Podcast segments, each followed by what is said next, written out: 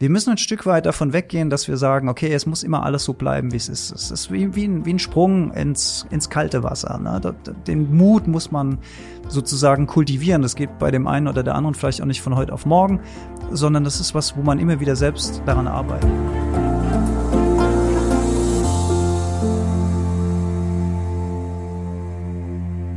Herzlich willkommen zu einer neuen Folge Industrie 4.0, der Expertentalk für den Mittelstand. Wir haben was ganz Besonderes für euch vorbereitet, nämlich eine neue Reihe zu einem Thema, das vielleicht im ersten Moment mal gar nicht so in den Podcast reinpasst. Es geht dieses Mal nicht um, wie digitalisiere ich meine Serviceprozesse oder meine Produktionsprozesse, sondern wir schauen uns heute mal an, wie könnt ihr eure Mitarbeiter richtig mitnehmen in dem Thema und vor allem auch, was macht Digitalisierung eigentlich mit den Kolleginnen und Kollegen in eurem Unternehmen, mit äh, Mitarbeiterinnen und Mitarbeitern und wie können wir die Digitalisierung da erfolgreich ins Team verankern oder im Team verankern. Das schauen wir uns an im Rahmen einer kleinen Reihe. Ich habe es gerade schon gesagt, wir haben uns vier Folgen überlegt zum Thema, ich sag mal, Wohlfühlen mit Digitalisierung, wie Sie Ihr Team da oder wie ihr euer Team da richtig mitnehmen könnt. Und mein Gast ist Alexander Metzler. Er ist Speaker, Biohacker und Experte für ein gesundes, glückliches und nachhaltiges Leben im digitalen Zeitalter. Was das genau heißt, darfst du uns gleich erklären. Hallo Alex, schön, dass du da bist. Dankeschön für die Einladung. Ich freue mich hier zu sein. Sehr, sehr gerne. Wie immer an der Stelle kurz der Hinweis, die Folge gibt's auch bei YouTube als Video zu schauen, also schaut da gerne mal vorbei. Folge 1 habe ich mir überlegt, wir gucken mal das Thema Digitalisierung heißt Veränderung an. Für viele ist es ja erstmal ein Thema, Digitalisierung macht erstmal was anders. Also erstmal muss ich, ich erstmal muss ich was tun, erstmal verändere, muss ich mich selber verändern und dann verändert sich auch mein Umfeld, mein Arbeitsplatz zum Beispiel. Ähm, damit tut sich der Mensch ja bekanntermaßen ein bisschen schwer. Bevor wir jetzt direkt aber tief in das Thema einsteigen, erzähl uns noch mal ganz kurz, wer bist du, was machst du und warum sprechen wir über so ein Thema überhaupt? Ja, wer bin ich? Das äh, ist ja immer eine ganz spannende Frage, die man normalerweise dann beantwortet mit, ich habe die und die Rolle oder den und den Beruf. Ich sag an der Stelle immer zuerst gern mal, ich bin in erster Linie Mensch. Also ich bin Mensch und ich habe gewisse Fähigkeiten erlernt in meiner beruflichen Laufbahn. Ich mache so ein kleines Jonglier, berufliches Jonglieren könnte man sagen. Also ich habe eine eigene Medienfirma für Webseiten, Printdesign, Corporate Design bin Festangestellter in einem großen öffentlich-rechtlichen Fernsehsender und halte eben Vorträge zu verschiedenen Themen. Eins meiner Schwerpunkte ist eben gesundes Leben im digitalen Zeitalter. Und ich glaube, darüber reden wir jetzt auch. Deswegen bin ich hier. Sehr gut, genau. Genau das Thema wollen wir uns anschauen. Vor allem, wie gesagt, die menschliche Seite mal beleuchten. In unserem Podcast geht sonst sehr, sehr viel um Technologien, um Prozesse, um, äh, um Abläufe und so weiter. Und es ist jetzt, glaube ich, mal an der Zeit, dass wir wirklich mal die Menschen anschauen, die menschliche Seite anschauen. Ähm, weil hinter jeder Arbeitskraft oder hinter jedem Kollegen, hinter jeder Kollegin steckt auch ein Mensch. Und äh, den wollen wir uns heute mal genauer anschauen gerade bei der Digitalisierung hat man immer wieder den Eindruck, es gibt irgendwie so entweder die Leute, die sehr euphorisch sind, die gerne in die Digitalisierung reinstarten wollen, die sagen, cool, da passiert was, da verändert sich was. Und dann gibt's auf der anderen Seite eher die Skeptiker, die sagen, ach, wieso, wir haben es jetzt 40 Jahre so gemacht, es hat eigentlich wunderbar funktioniert. Muss das jetzt wirklich noch sein, dass wir da jetzt auch noch was verändern? Was würdest du sagen, woran liegt das? Also die Angst vor Veränderung ist was, was tief in unserer DNA drin steckt. Das hat evolutionäre Gründe. Wenn wir da weit zurückgehen, ist es einfach so, dass es die Zeit, als wir, als es noch ums pure Überleben ging, dann war ein gesicherter Status bedeutete Überleben. Und alles, was davon abwich, also wenn wir auf Wanderschaft gehen mussten, um neue Jagdgründe zu erschließen sozusagen, das war unbekannt. Das war lebensbedrohlich. Da war ja kein Supermarkt, wo man zwischendurch mal anhalten konnte und mhm. den Kofferraum voll macht, sondern da ging es darum, haben wir genug Essen, haben wir genug Nahrung. Das heißt, Veränderung wurde erstmal als was Schlechtes angesehen. Und ich glaube, das ist das, was heute auch noch tief in uns drinsteckt, ne? wenn wir in einem beruflichen Umfeld sind, wenn wir uns da etabliert haben, wenn wir begriffen haben, wie es funktioniert, wenn wir da auch gut sind, wenn wir uns da wohlfühlen und plötzlich kommt irgendwas, was sagt, okay, so wie wir es bisher gemacht haben, können wir es nicht weitermachen, es kommt etwas Neues, dann ist das für uns erstmal was Bedrohliches, weil wir sind ja in unserer Komfortzone. Wir fühlen uns da wohl und das Modell hat für uns Jahre, Jahrzehnte lang vielleicht sogar funktioniert. Also warum jetzt was ändern? Und das ist dieses große Unbekannte. Es gibt mhm. da ein schönes Sprichwort dazu, lieber ähm, die bekannte Hölle als der unbekannte Himmel. Also wir mhm. greifen lieber irgendetwas, wo wir wissen, wie es funktioniert, weil es für uns funktioniert, als diesen Schritt ins Unbekannte zu gehen.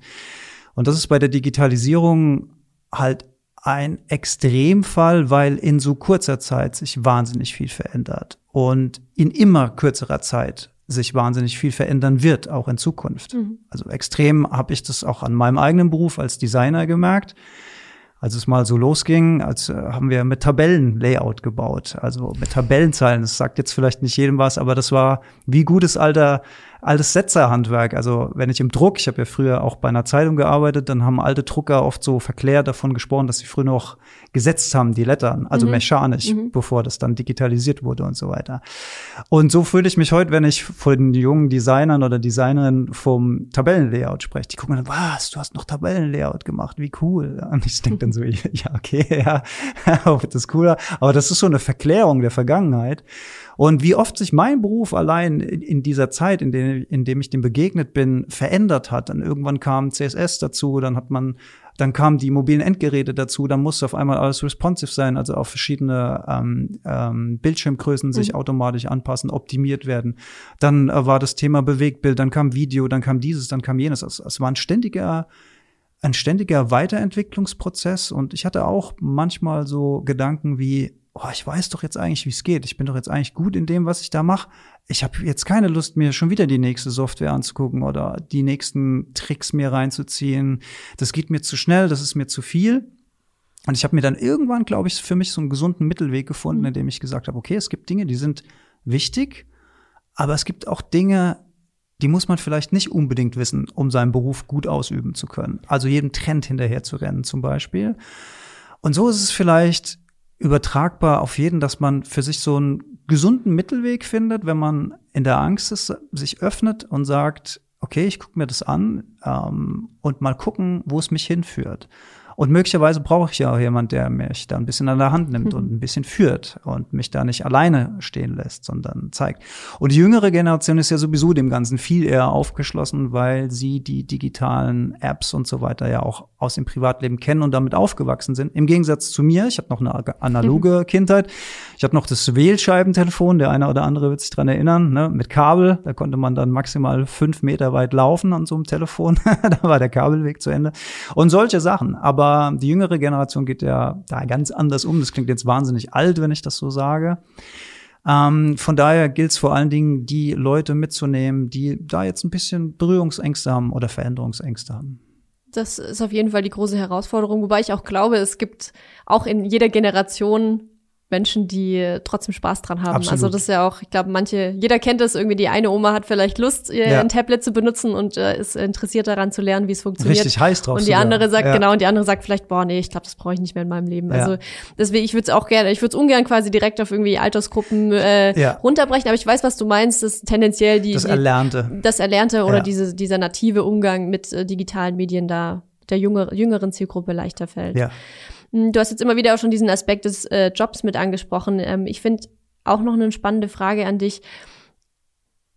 Inwiefern hat vielleicht auch die Sicht auf unseren Job was damit zu tun, wie wir mit der Digitalisierung umgehen? Also sehe ich meinen Job eher als eine Berufung, habe ich einfach Spaß daran und bin dann deswegen auch bereit, so wie du es auch gesagt hast, bin bereit, äh, da mich auch weiterzuentwickeln, weil ich eben an dem am Puls der Zeit sein möchte, weil ich das gefunden habe, wo ich äh, eine Passion habe.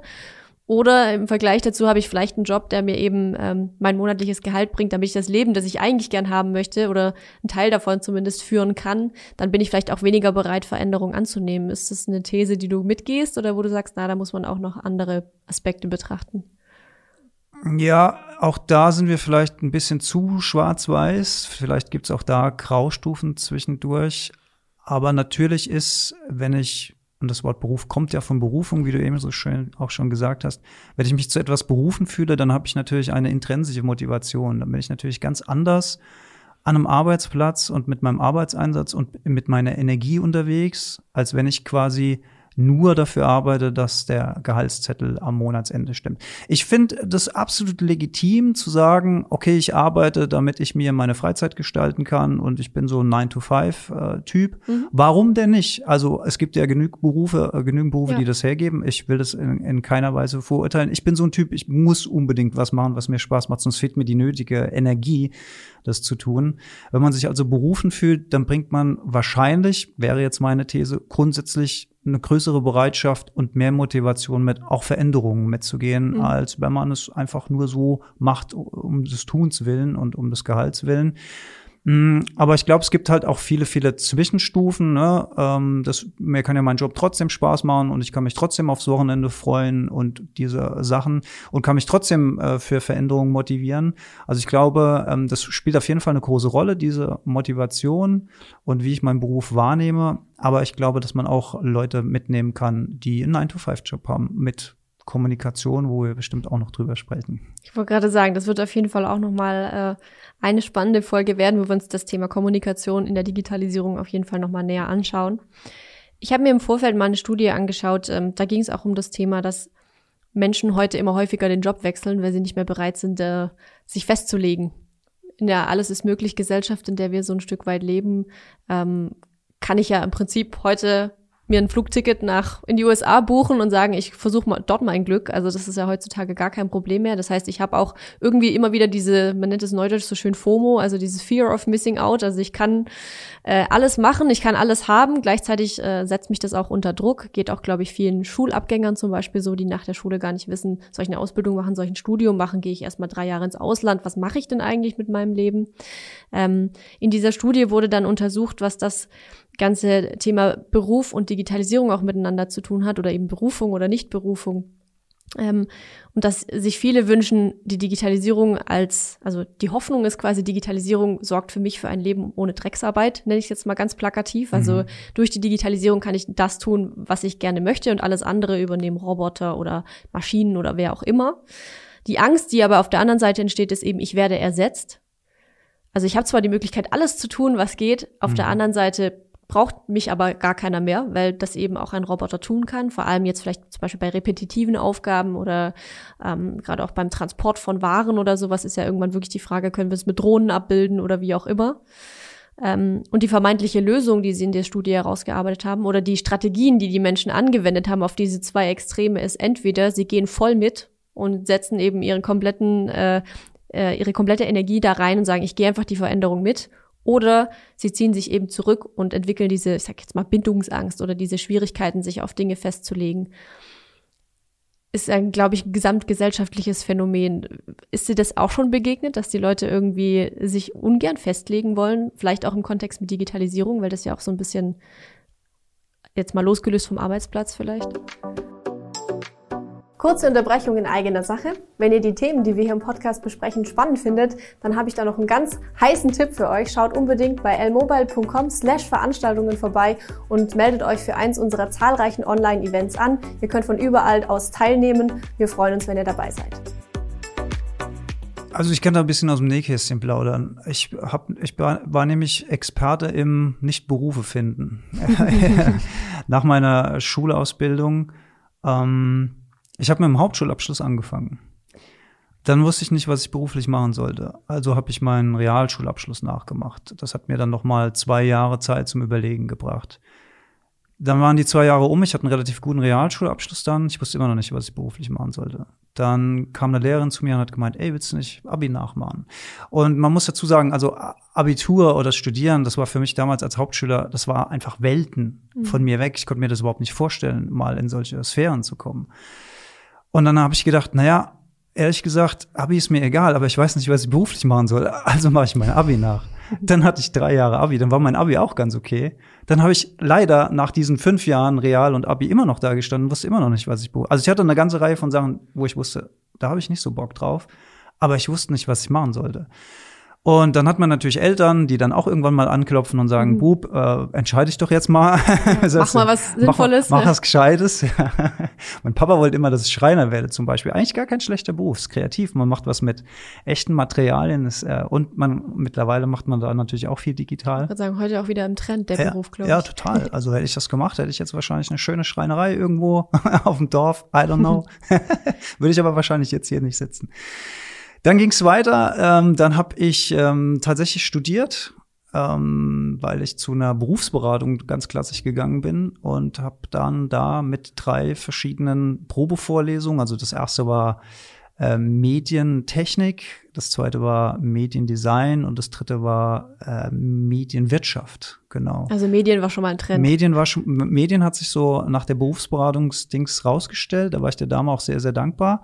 Und dann war ich in diesen zwei Probevorlesungen und die waren katastrophal schlimm. Also Medienwirtschaft war okay, das war 50 mhm. Prozent BWL, das hatte ich eh schon im Abi, also ich hatte Wirtschaftsschule und 50 Prozent ähm, Gestaltung und Design und da war ich ja eigentlich scharf drauf dann. Und äh, es hat ein NC von 1,0, diesen mhm. Studiengang, weil der einfach wahnsinnig überlaufen war. Das heißt, mhm. äh, meine Träume sind geplatzt. Ich hatte da, weiß ich, eine Warteliste von acht Jahren oder sowas gehabt. Okay, ja, also mhm. es war einfach nicht machbar. Medientechnik, äh, weiß ich noch genau, haben so acht Jungs in diesem Saal gesessen, kein Mädel da. Mhm. das war schon seltsam, weil der, der Medienwirtschaftsvortrag, der war proppevoll und da waren nur acht Jungs, also ich und sieben.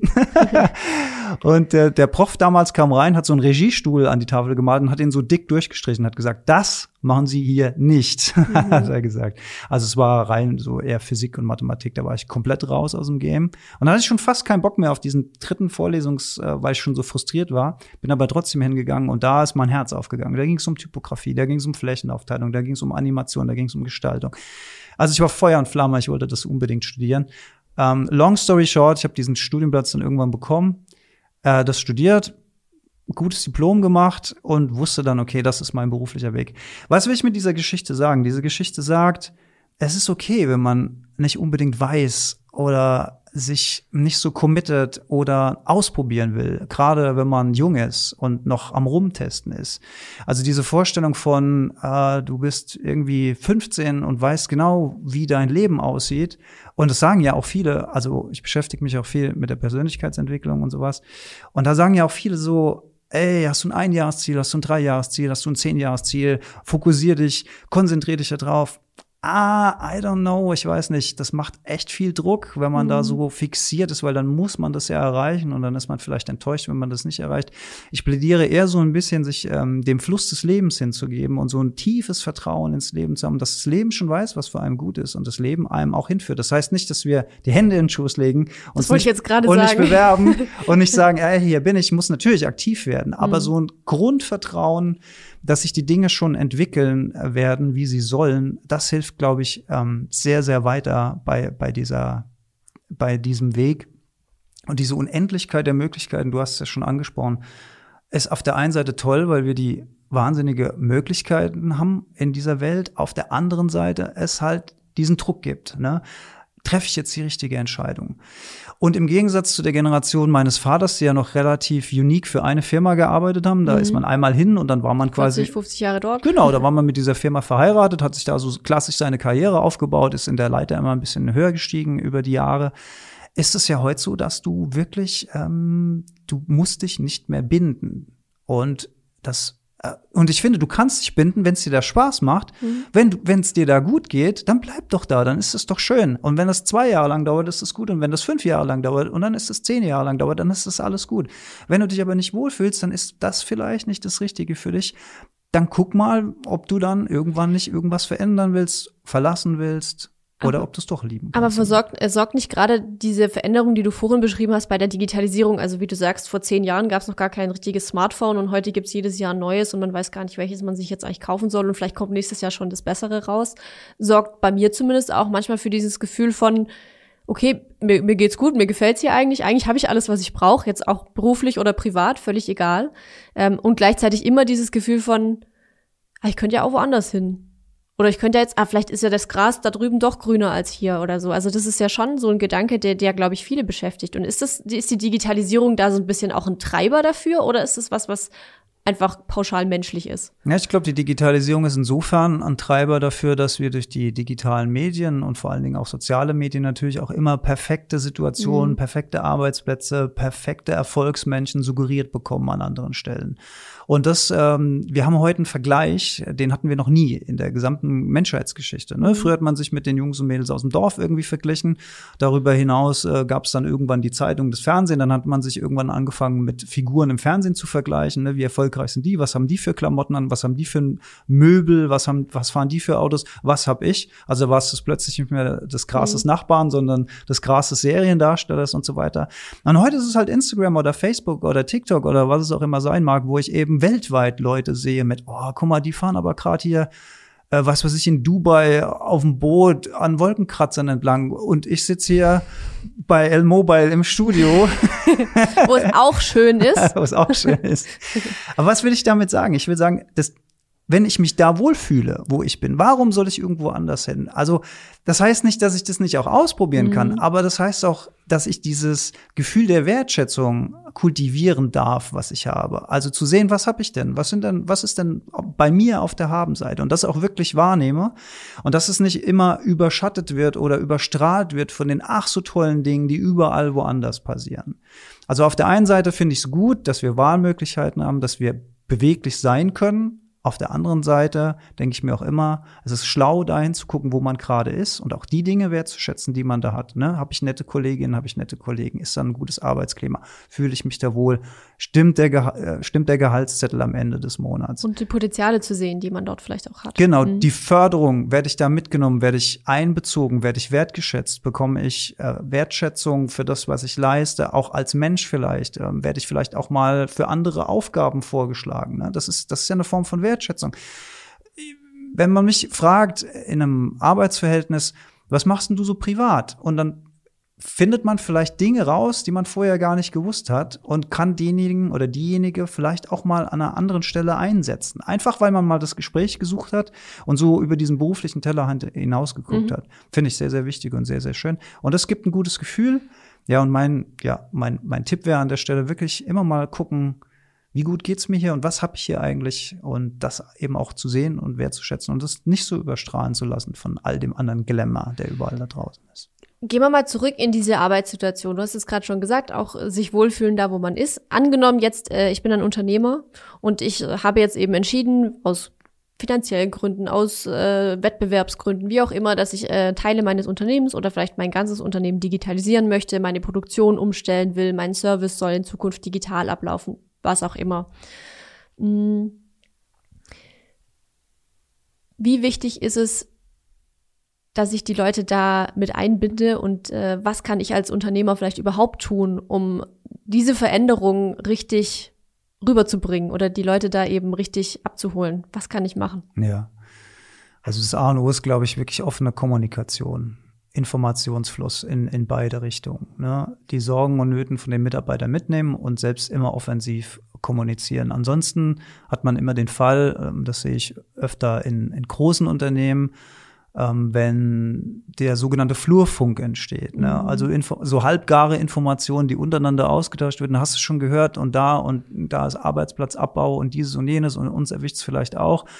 Und äh, vielleicht ist da ein Fünkchen Wahrheit dran, aber vielleicht wird es auch wahnsinnig aufgebauscht durch die Angst, durch die Sorgen, die man hat, ne? Und durch, dadurch, dass man auch eben was zu erzählen hat. Und Flurfunk ist echt, es kann wirklich toxisch werden. Ne? Das geht vielleicht dann in eine ganz andere Richtung. Und dann denke ich mir immer, na ja, hättet ihr mal ein bisschen früher kommuniziert, offen und ehrlich, und, und, und hättet das genauso gesagt, wie es ist, mit all seinen Herausforderungen und so weiter, dann würden sich die Leute auch viel mehr mitgenommen fühlen. Wenn man Dinge bestimmt über Kopfe hinweg und das habe ich halt auch schon öfter gesehen oder gehört, dann werden größere Beratungsfirmen ähm, eingekauft. Ähm, das muss nicht schlecht sein, weil ein Blick von außen, professioneller Blick von außen ist auf jeden Fall eine gute Sache. Aber man, aus meiner Perspektive heraus sollte man immer auch die eigenen Mitarbeiterinnen und Mitarbeiter mitbefragen, weil ich habe schon so oft mhm. den Satz gehört, naja, hätten sie mich mal gefragt, hätten hätte sie das, das sagen hätten können. Sie, ja. hätte ich ihnen auch sagen können und zwar kostenlos. Mhm. Da hätte man nicht, ist jetzt ein bisschen stark vereinfacht dann aus mhm. der Sicht dargestellt. Aber ich kann mir schon vorstellen, dass es mich als Arbeitnehmer extrem nerven würde, wenn dann jemand von außen kommt, mich eine Zeit lang beobachtet, dann irgendwelche Tipps abgibt und ohne mich irgendwie mit einbezogen zu haben, sich dann meine, mein Arbeitsumfeld verändert. Da fühle ich mich einfach nicht mitgenommen. Ich fühle mich nicht involviert, ich fühle mich nicht eingebettet, ich fühle mich nicht wertgeschätzt. Ich muss dann die Kröte schlucken, die da kommt und dann passiert das, was eigentlich kein Arbeitgeber will, vielleicht blockiert der Mitarbeiter oder die Mitarbeiterin und kommt in so eine, ja, okay, dann mache ich einfach, was ihr sagt, dann, dann kommt man in so eine Scheißegal-Einstellung, macht zwar seinen Job noch, aber man macht ihn nicht mit Freude, man macht ihn nicht mit Motivation. Und es entgehen vielleicht auch Potenziale. Und es entgehen vielleicht auch Potenziale, genau. In dem Zusammenhang würde mich noch interessieren, wie viel Verständnis oder Verhaltenskompetenz, sage ich mal, kann ich meinen Mitarbeitern denn dazugestehen? Also es bringt mir ja auch nichts, wenn ich die jetzt involviere und dann gibt's da vielleicht so einen Störenfried oder so, der dann alles immer nur schlecht redet oder so. Also inwiefern, wie viel Kompetenz kann, darf und muss ich meinen Mitarbeitern zugestehen und wo muss ich vielleicht auch als Unternehmer zum Beispiel einfach handeln? Kannst du da noch irgendwie so eine Empfehlung oder einen Eindruck geben, den du vielleicht äh, mal vielleicht auch mal selber irgendwo erlebt hast? Ja, ich kann es nur aus der eigenen Brille sagen, weil für das Thema bin ich kein Experte. Aber ich erlebe es ja immer selbst, wie es ist ähm, in verschiedenen Konstellationen, wenn man mit Teams zusammenarbeitet. Ähm, wenn es den einen gibt, der immer alles runterzieht. Ja, und das hat auch was mit Energie zu tun tatsächlich. Also es gibt so Situationen, da ist man in einem Konferenzraum und die Stimmung ist gut. Und dann geht die Tür auf und die Person X kommt rein. Und diese Person X ist in der Lage, durch die pure Anwesenheit, mhm. das Energielevel in diesem Raum komplett abzusenken. und das ist ein Phänomen, das äh, sehe ich und äh, kriege ich immer mal wieder mit. Das ist faszinierend, äh, wie sowas äh, passiert. Ähm, was soll ich da jetzt empfehlen? Also wenn man so eine Person hat, ähm, würde ich, glaube ich, ich versetze mich jetzt mal in die Arbeitgeberrolle rein oder vielleicht als Teamleader, dann muss man mit so einer Person offen und ehrlich sprechen. Und vielleicht gibt's wenn der, also derjenige muss es dann erkennen, man, man muss ihm das so versuchen darzulegen, dass er es verstehen kann oder sie mhm. es verstehen kann, nachvollziehen kann, woran es denn liegt. Und wenn sich dann über eine Dauer X da auch keine Verbesserung einstellt, dann kann ich auch davon ausgehen, dass der oder diejenige auch selbst unglücklich ist in mhm. der Position, wo sie ist. Also ich tue ja auch jemand nichts Gutes, wenn er oder sie immer unglücklich ist an der Stelle. Und vielleicht ist dann auch wirklich die Stelle da, wo man sich dann im Guten oder im weniger Guten trennen muss. Das ist natürlich immer eine unangenehme Situation für beide Seiten. Aber ich kann halt nicht eine Person mitschleppen und dauert, also aus Unternehmersicht spreche ich jetzt, ne? Eine Person mitschleppen, die mir dann das ganze Team runterzieht auf Dauer. Mhm. Weiß ich nicht, ob das jetzt zu hart klingt, aber so würde ich es jetzt mal aus meiner Perspektive sagen. Also immer die Chance geben, zu erkennen, immer die Chance geben auf Veränderung, auch genug dem Zeit einräumen. Nicht sagen noch einmal und du bist raus oder mhm. dieses High and Fire Ding oder so, das wollen wir alles nicht. Aber wenn wenn alles nichts nutzt am Ende, ist vielleicht dem oder derjenigen auch wirklich gut getan, sie woanders hinzulenken oder freizulassen, damit er oder sie sich was anderes suchen kann, was vielleicht besser passt, als man hängt sich. Es gibt nämlich auch, es gibt eine ganz interessante Konstellation. Jemand geht in einen Beruf rein und verdient plötzlich gutes Geld. Das Geld ist plötzlich da, also wird es ausgegeben. Man begibt sich in eine finanzielle Abhängigkeit. Man hat sich jetzt in eine finanzielle Abhängigkeit bekommen und ist quasi auf diesen Job angewiesen, obwohl er vielleicht gar nicht so wahnsinnig erfüllend ist oder obwohl er vielleicht gar nicht meinem Grundinteresse entspricht. Aber ich bin jetzt finanziell abhängig. Also bin ich in einer sehr, sehr unschönen Situation. Ich habe eigentlich nach zwei, drei Jahren vielleicht gar keinen Bock mehr auf den Job aber ich brauche die Kohle. Also mache ich diesen Job immer weiter und immer weiter. Das ist doch kein schönes Verhältnis. Man hat aber als Arbeitnehmer Angst, aus diesem Verhältnis rauszugehen, weil man ist ja abhängig von der Kohle.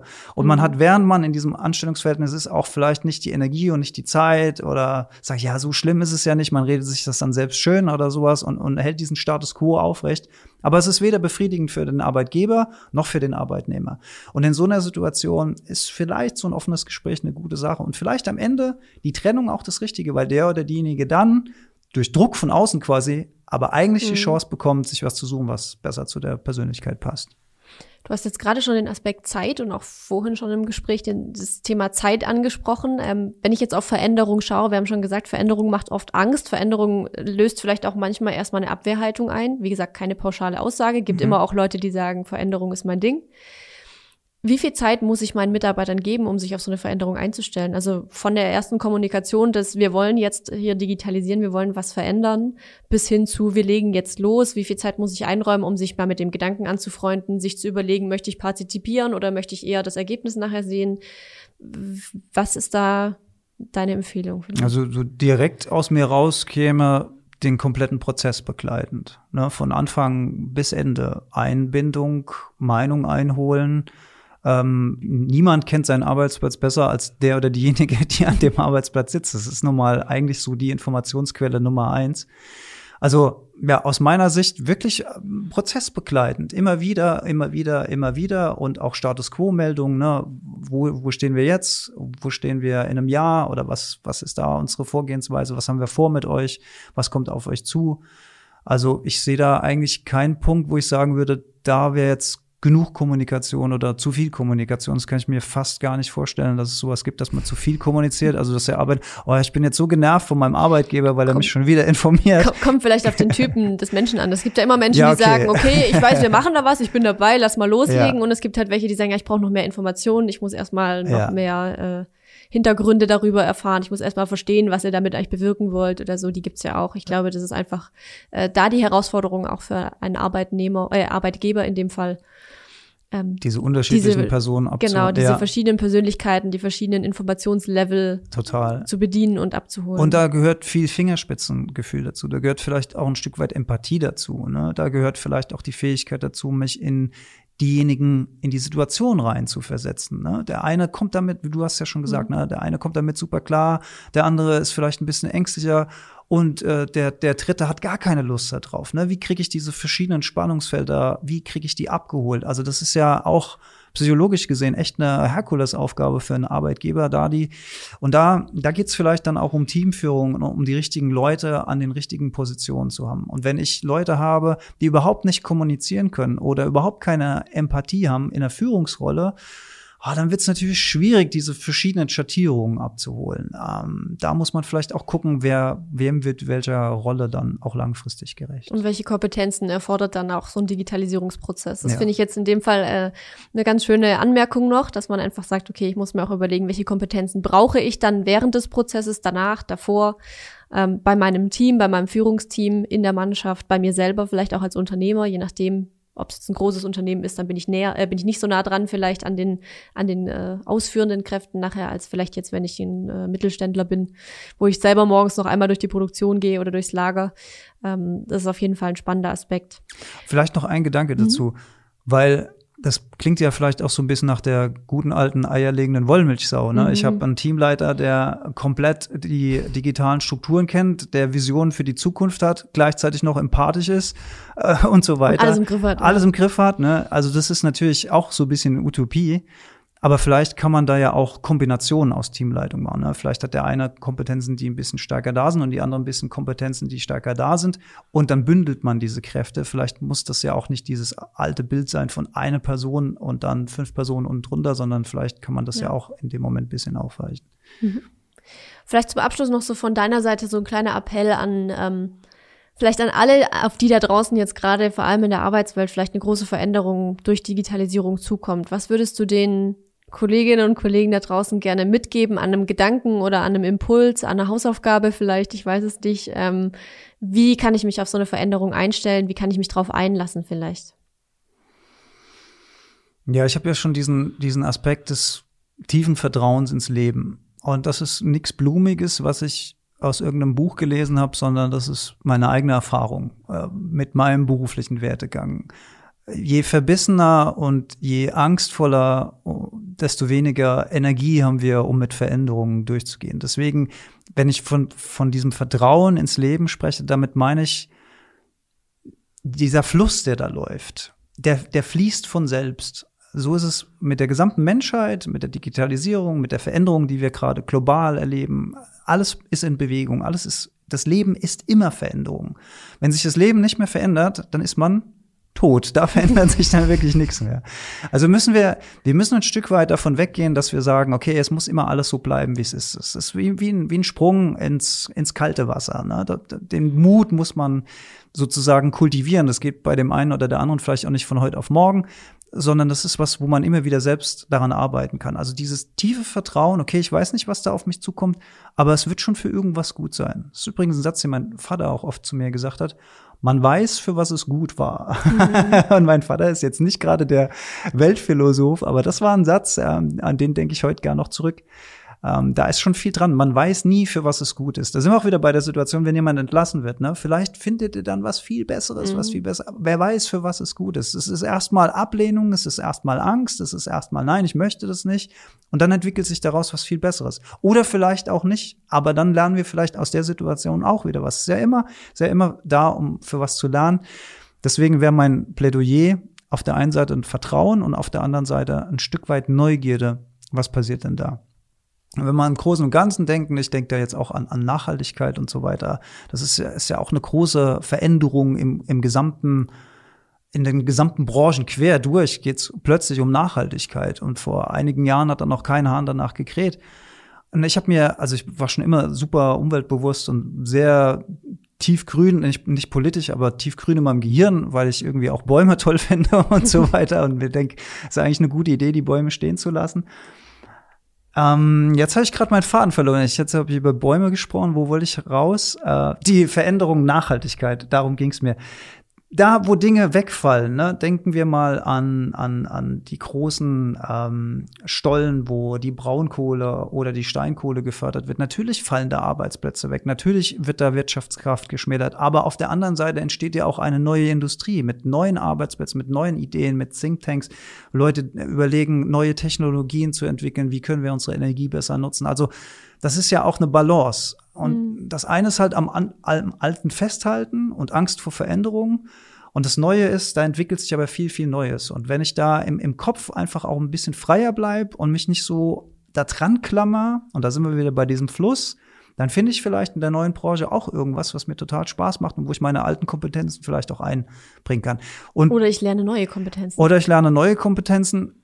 Bei dem Kraftwerk oder Braunkohle-Ding, wenn da jemand jahrzehntelang unter Tage gearbeitet hat, wenn der das jetzt hört, dann denkt er, Klugscheißer. Und ich verstehe das auch. Ne? Also das kann man natürlich auch nicht immer total verallgemeinern. Aber, aber diese Fähigkeit, frei und vertrauensvoll im, im, Kopf zu bleiben, das kann man sich auch unter Tage bewahren. Und das kann man sich Ah, und ich merke, wenn, wenn ich da, wenn ich an so jemand denke, denke ich immer, okay, ich bin gerade auf, auf dünnem Eis, auf was ich mich da begebe. Aber trotzdem, es, es passiert immer Veränderung und das bringt immer auch Chancen mit sich. Und wenn man es schafft, diese Chancen zu ergreifen, dann geht's auch immer weiter. Einfach offen bleiben für neue Möglichkeiten, ja. die durch die Veränderung entstehen können. Ja. Okay. Dann würde ich sagen, an der Stelle machen wir einen Punkt, auch wenn wir mit Sicherheit noch nicht alle Eventualitäten und alle möglichen äh, Cases da jetzt betrachten konnten. Ähm, Vielen Dank für die erste Folge zum Thema, wie, wie kann ich mich, mich und meine Mitarbeiter mit Digitalisierung irgendwie harmonisieren, sag ich jetzt mal. Wie können wir da einen guten Weg finden, um mit dem Thema umzugehen? Wir haben natürlich noch eine spannende zweite Folge vorbereitet. Es gibt, wie gesagt, noch ein paar Folgen, die, auf die ihr euch noch freuen könnt. In der zweiten Folge schauen wir uns noch mal ein bisschen genauer an, wie können so Biohacks im digitalen Zeitalter helfen, diesen persönlichen Umgang mit Digitalisierung irgendwie entspannter zu machen, um vielleicht dann auch diese Offenheit und diesen Fluss des Lebens akzeptieren zu können und damit auch reingehen zu können in so eine, in so eine Situation dann, wenn sich was verändert im, im Unternehmen. Und deswegen würde ich an der Stelle sagen, vielen Dank, dass du da warst. Wir sehen uns dann im neuen Jahr wieder. Sehr, sehr gerne, freue ich mich schon drauf. Zur Folge zwei Und äh, an euch da draußen, wenn es euch gefallen hat, lasst uns einen Daumen nach oben da. Wenn die Folge mehr Fragen als Antworten aufgeworfen hat, dann schreibt uns die gerne in die Kommentare. Wir beantworten das oder leiten es auch gerne an den Alexander weiter. Sehr gern. Ähm, und kommen da gerne mit euch in den Austausch. Ansonsten, wenn ihr noch Ideen für neue Folgen habt, schreibt uns das auch gerne an unsere E-Mail-Adresse oder Ansonsten lasst uns einfach einen Daumen nach oben da, eine Bewertung bei iTunes, Spotify und Co. Und ansonsten macht's gut, bis zum nächsten Mal. Bis zum nächsten Mal.